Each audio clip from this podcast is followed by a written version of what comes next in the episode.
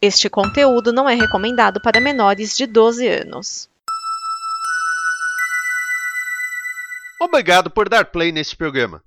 Em nome das pessoas que o fizeram, peço que você expresse sua opinião nos comentários e considere nos apoiar na campanha de apoio, seja no Apoia-se ou no PicPay. As informações e os comentários estão em nosso site comboconteúdo.com. Agora, fique com o programa.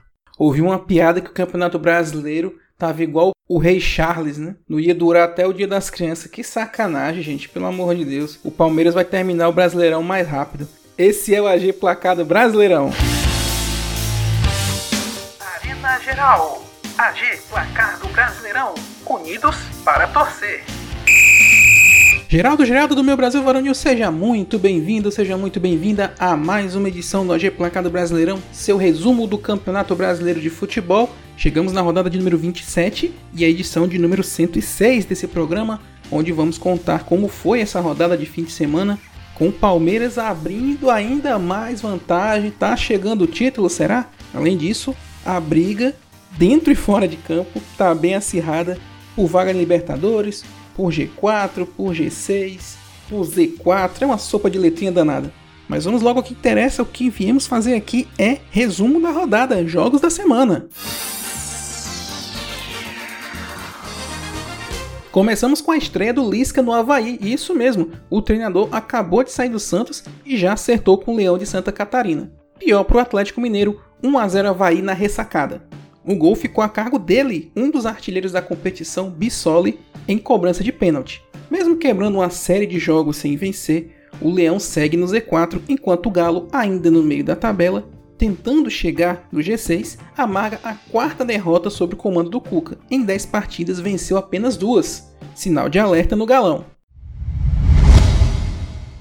Quem voltou a vencer foi o Botafogo, venceu de novo no seu próprio estádio 2 a 0 sobre o Curitiba no Newton Santos. Os gols do Glorioso foram marcados por Vitor Cuesta e Tiquinho, esse o primeiro gol dele com a camisa do Fogão.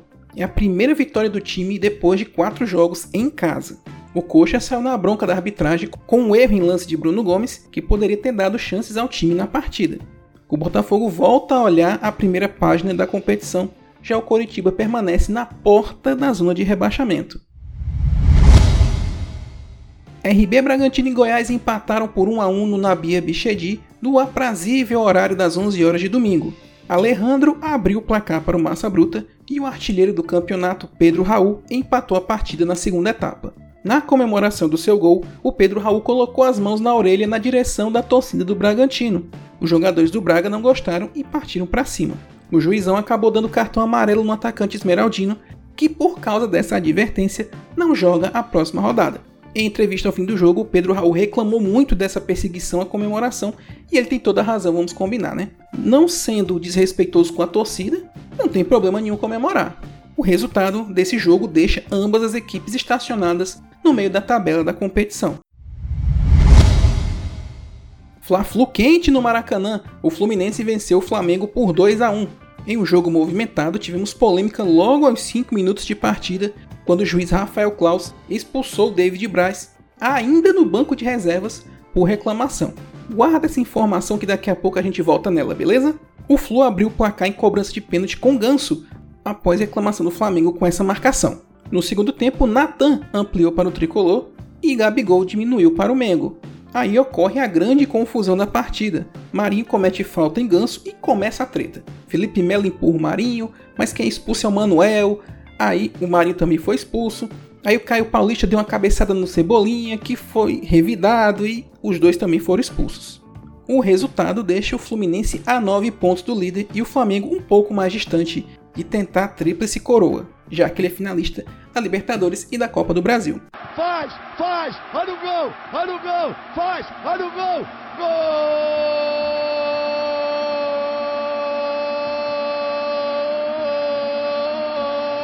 Lembra quando eu pedi para guardar a informação lá da expulsão aos 5 minutos de jogo do David Braz? Pois é. Depois do jogo, o David Braz deu uma entrevista com uma aspa fortíssima contra o juiz Rafael Klaus, contando que ele está sendo perseguido pelo árbitro. Olha, acusação séria. Vamos ouvir o que ele tem a dizer sobre esse caso aí, que, olha, complicado, hein? E acabou reclamando ali num lance que a gente achou que era lateral nosso. É, E aí, não só eu, mas todos os jogadores que estavam ali no banco, estavam mais próximos do lance, foi reclamar. Reclamando com o quarto árbitro, que tava, a gente reclamou mais com o quarto árbitro, que estava mais próximo do Rafael Claus na jogada. E, o, e, e seguiu, ele explicou que, que a decisão era de campo, enfim, a gente voltou pro banco. E depois o Klaus foi lá e foi, foi lá no banco, me chamou para me dar o amarelo. E logo depois que ele me deu o amarelo, eu só falei pra ele, pô, você tem algum problema comigo? Ah, Tá de marcação comigo? Porque você me- todo mundo reclamou e você me escolheu pra me dar o amarelo. Então assim, é a segunda vez que ele me expulsou esse ano, né? Da mesma forma, eu não tinha falado nada, não tinha cometido nada. E na outra vez ele colocou na súmula coisa que eu não fiz. E eu não, não briguei para me defender, não fiz nada, deixei quieto, segui meu trabalho. E agora, pela segunda vez, ele está me prejudicando. Estou fora da próxima partida, onde eu poderia ter uma oportunidade, já que o Manuel acabou sendo expulso. Enfim, estou trabalhando, estou me dedicando e, de repente, é, por uma situação que aconteceu há, há tempos atrás, né, ele, ele- eu já fui ameaçado por ele outras vezes por conta de uma situação que aconteceu há sete anos atrás, exatamente hoje, sete anos atrás, um jogo que eu fui expulso é, entre Corinthians e Santos em 2015, onde o árbitro acabou me expulsando, confundindo é, que eu é, teria cometido um pênalti. E ele colocou na súmula que eu fui expulso por outra ocasião e aí eu consegui provar com câmeras, com todas as imagens, com testemunha que não fui expulso por, por aquilo que ele escreveu na súmula e esse árbitro acabou sendo prejudicado. Eu não lembro agora o nome do árbitro, era um grande amigo dele.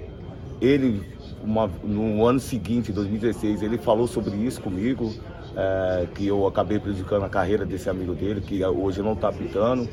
É, e eu falei para ele que o que aconteceu com ele foi por conta do erro dele. Enfim, depois disso daí, o, o Rafael Claus sempre foi um cara que é, ficou pegando no meu pé. Eu- se eu falar alguma coisa, se eu questionar alguma coisa de um erro ou é, uma reclamação, ele já quer é, mostrar um amarelo ou, ou vermelho, como aconteceu no, no primeiro turno. É, enfim, foi muito, na minha opinião, foi muito rigoroso, né? Acho que as câmeras estão aí. Se eu fiz uma reclamação para vermelho, pô, eu vou ficar quieto, vou ser o primeiro a falar, ficar quieto e assumir. Mas não foi para isso, não foi para isso tudo. Acabou me prejudicando, pô, uma situação que nunca aconteceu na minha vida. Cinco minutos de jogo, no banco de reserva ser expulso. Enfim, é muito triste, mas não quero tirar o foco por conta dessa, dessa situação. É, o jogo foi muito bom, é uma vitória importante para a gente, para a nossa sequência no brasileiro, para os nossos objetivos no brasileiro. Mas eu precisava me defender por uma situação que aconteceu que eu não fiz nada. Da- Daqui a pouco ele vai apresentar a súmula, vai escrever qualquer coisa e eu espero que as câmeras possam ver que eu não fiz a- a- muita, é, é, nada demais do que uma reclamação junto com os outros companheiros e ele acabou me escolhendo. Então eu acho que é por conta do que aconteceu anos atrás com um amigo dele, que ele vem pegando no meu pé. Espero que o comitê de arbitragem possa analisar isso daí, conversar com ele, para que ele não seja tão rigoroso comigo. Ele Só lembrando que o Rafael Klaus foi o árbitro escolhido pela Comembol para representar o Brasil na Copa do Mundo do Catar. Olha a situação que está acontecendo, meu Deus. Na Arena Independência, o América venceu o Corinthians por 1 a 0. Num jogo truncado que parecia acabar em empate, Juninho conseguiu vencer o goleiro Cássio e trazer a vitória para os donos da casa. Além de ser a primeira vitória do Coelho sobre o Corinthians em 11 anos, foi o primeiro triunfo do América sobre o Timão jogando no Estádio Independência. Com esse resultado, o Coelho cola no Galo na luta pelo G6. Já o Corinthians, finalista da Copa do Brasil, continua em quinto, ainda mais longe de título brasileiro. Juventude e Fortaleza empataram por 1 a 1 no Alfredo Jacone. O Leão abriu o placar na primeira etapa com gol contra de Paulo Miranda após chute de Caio Alexandre. O Papo chegou à igualdade no marcador na segunda etapa com Vitor Gabriel. Resultado ruim para ambas as equipes. O Fortaleza não consegue se distanciar mais da zona de rebaixamento, zona essa que é o lar aparentemente definitivo do Juventude que tem 99% de chance de cair, ou seja, já era. Atlético e Cuiabá ficaram na igualdade em duelo na Arena da Baixada 2 a 2. O Dourado saiu na frente com o Rodriguinho. mas o Furacão virou o jogo ainda no primeiro tempo após a expulsão de Paulão. Coelho e Terans marcaram para o Atlético. Com um a menos em todo o segundo tempo, o time visitante buscou empate com Daverson. Ele resolveu não comemorar o gol em respeito ao treinador Luiz Felipe Scolari, que foi quem o trouxe para o Palmeiras na sua última passagem pelo clube. O resultado impede o Furacão de encostar nos primeiros lugares e também impediu o Cuiabá de tentar sair do Z4.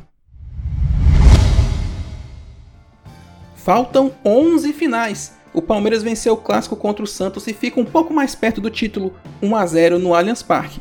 Com um jogador a menos por boa parte do segundo tempo, Danilo foi expulso, o Verdão conseguiu sair com a vitória após um lindo gol de Merentiel. O Peixe, ainda com o treinador interino, viu o jejum aumentar para o Palmeiras. Está a 10 jogos sem vencer o rival. O resultado mantém o Palmeiras com uma boa vantagem na ponta da tabela já o Santos começa a olhar um pouco mais para baixo do que para cima na tabela de classificação.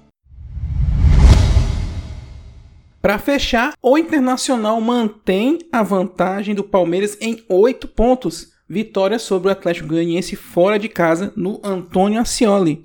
O jogo foi de Pedro Henrique, que fez os gols da vitória do Colorado aos 27 e aos 34 minutos do primeiro tempo. Quando parecia que o Inter ia passar o carro em cima do Dragão, teve o segundo tempo e o Atlético Goianiense descontou com o Turin. E no final do jogo podia ter até um 3 a 1 ou um 2 a 2, mas tanto o Inter quanto o Dragão perderam gols inacreditáveis. O Atlético Goianiense permanece no Z4 enquanto o Inter continua na caça, apesar de ainda longe do Palmeiras.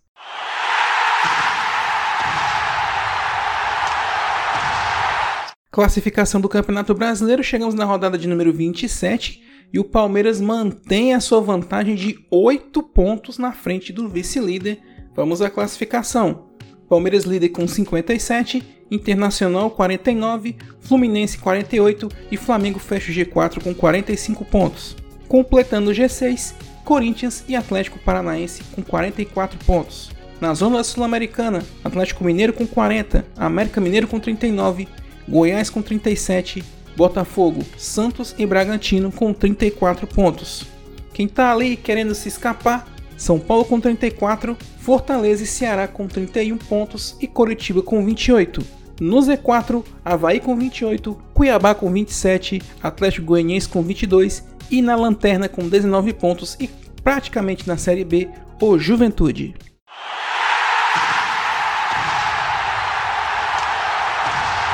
Teremos essa semana os últimos amistosos oficiais das seleções para a Copa do Mundo. Por isso, a rodada do Campeonato Brasileiro não acontecerá no próximo domingo.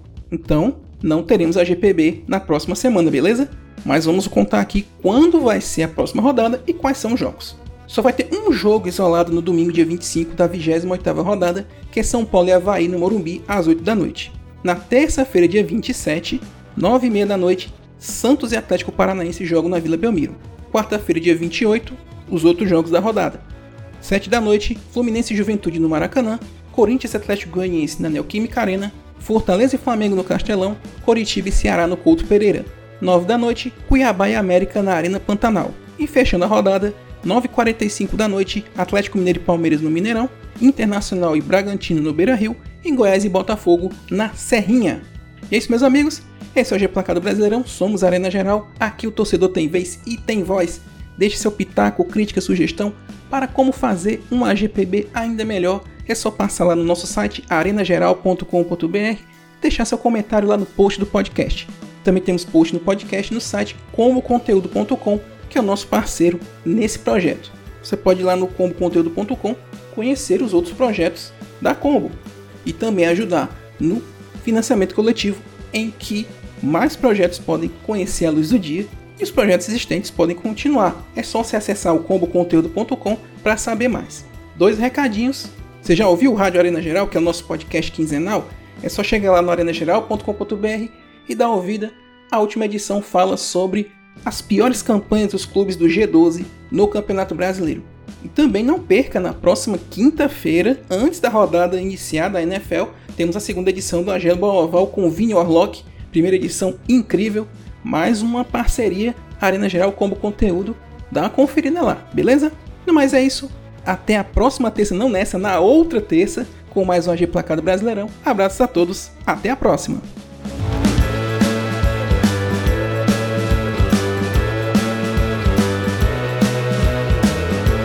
Esta é uma produção da Combo.